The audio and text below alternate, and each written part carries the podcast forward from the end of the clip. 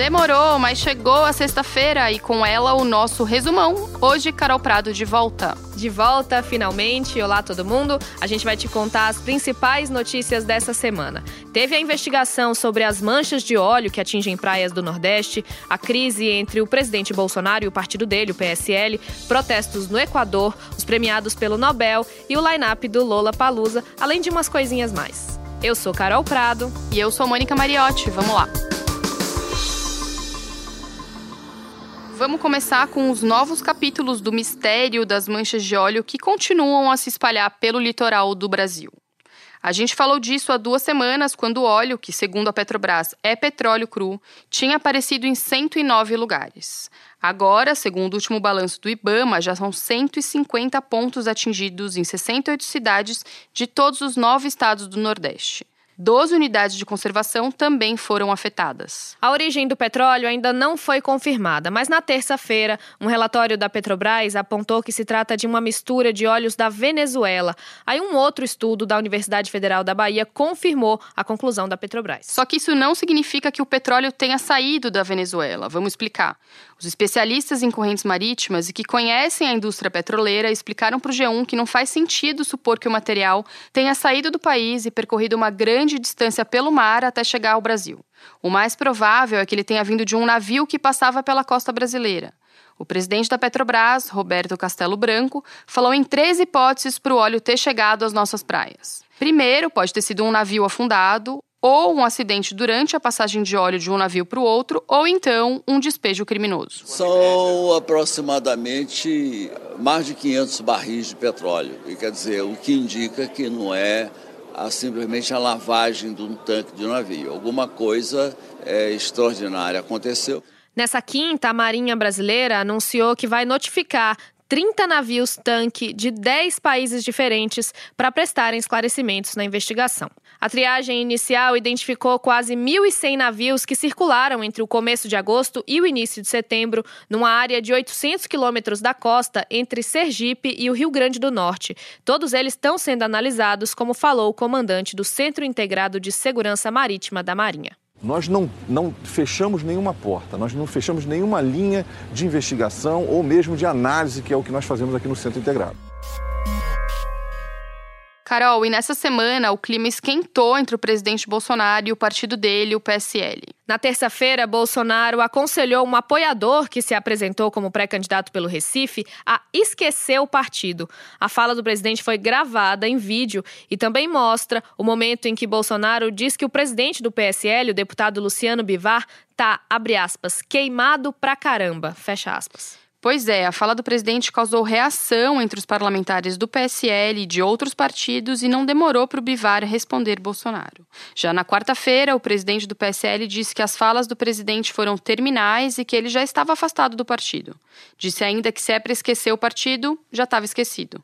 Só que aí, depois disso, Bolsonaro recuou e no mesmo dia disse que fica no PSL, comparando a crise a uma briga entre marido e mulher. Como ele já fez outras vezes. Pois é, isso tudo em meio à investigação do Ministério Público e da Polícia Federal sobre o esquema de candidaturas laranja no partido, o chamado Laranjal. Na semana passada, o ministro do Turismo, Marcelo Álvaro Antônio, que era presidente do PSL em Minas Gerais durante a campanha eleitoral, foi denunciado pelo MP por envolvimento no esquema. Ele permanece no cargo. E agora falando de assuntos internacionais. No Equador, uma greve geral paralisou as maiores cidades do país na quarta-feira.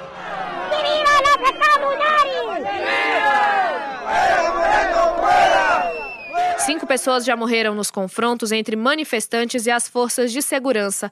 Quase 700 pessoas foram presas e dezenas ficaram feridas. O país viveu uma onda de protestos violentos desde a semana passada, quando o presidente Lenin Moreno cortou os subsídios dos combustíveis, o que fez os preços da gasolina e do diesel mais do que dobrarem.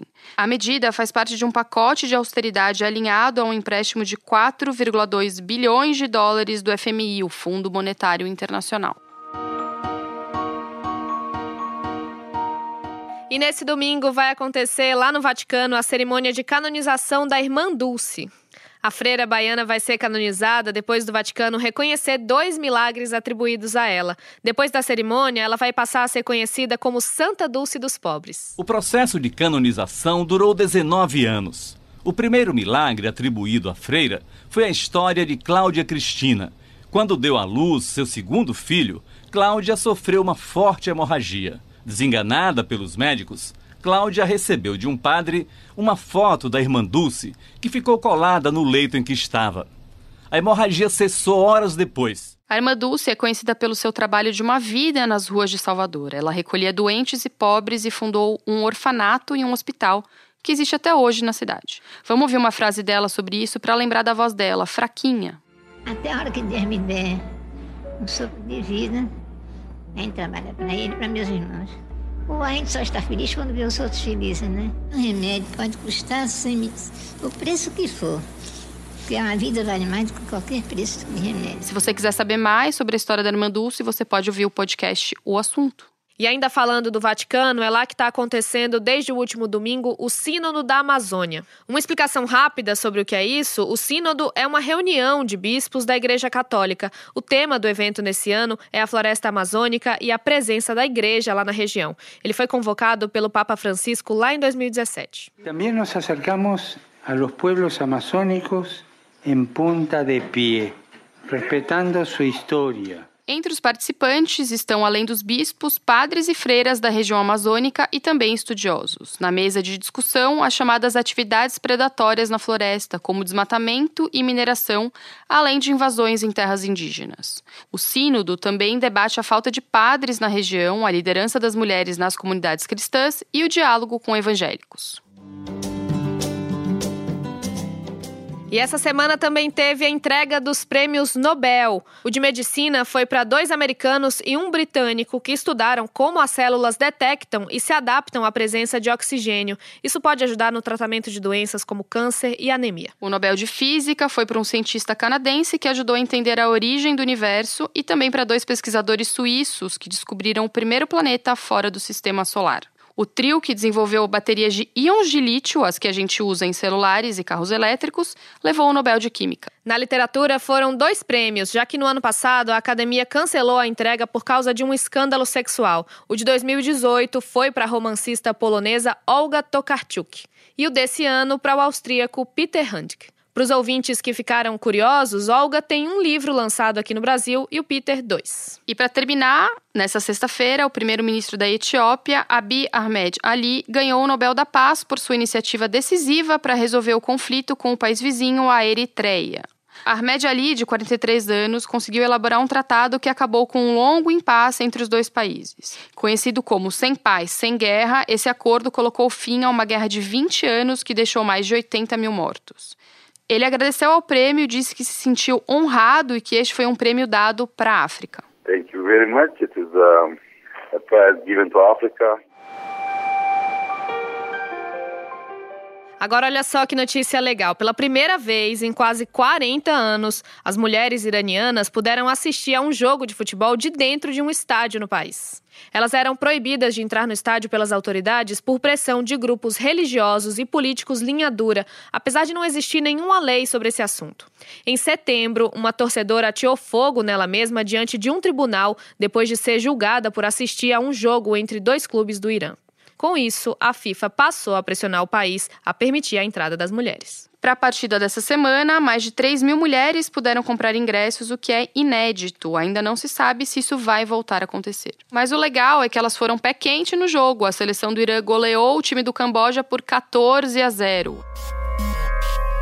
E para terminar, a gente vai falar de música, porque mal acabou o Rock in Rio e a gente já está ansioso para o Lollapalooza 2020. Carol, mas antes eu queria saber, você estava lá no Rock in Rio, viu todos os shows, qual que você mais gostou? Olha, Mônia, eu tenho que confessar que o que eu mais me diverti foi da Ivete Sangalo, viu? Maravilhosa. Pois é, e ontem saiu o line-up do Lola 2020. Como headliners, a gente vai ter Guns N' Roses, Travis Scott e Strokes. Entre os brasileiros tem Emicida, Pablo Vittar, Ludmilla e Silva. O Lola vai ser nos dias 3, 4 e 5 de abril do ano que vem, no Autódromo de Interlagos, em São Paulo. Os ingressos já estão à venda, todos os detalhes você encontra no G1. E esse foi o resumão dessa semana, o podcast semanal do G1, que está disponível no G1, claro, no Spotify, no Castbox, no Apple Podcasts, no Google Podcasts ou na sua plataforma preferida. Já assina aí e segue a gente para não esquecer. Eu sou Carol Prado. E eu sou Mônica Bariotti. Esse podcast foi feito por mim, por toda a equipe de podcasts do G1 e por todo o G1, é claro. A gente fica por aqui. Até semana que vem. Beijo, tchau. Até mais.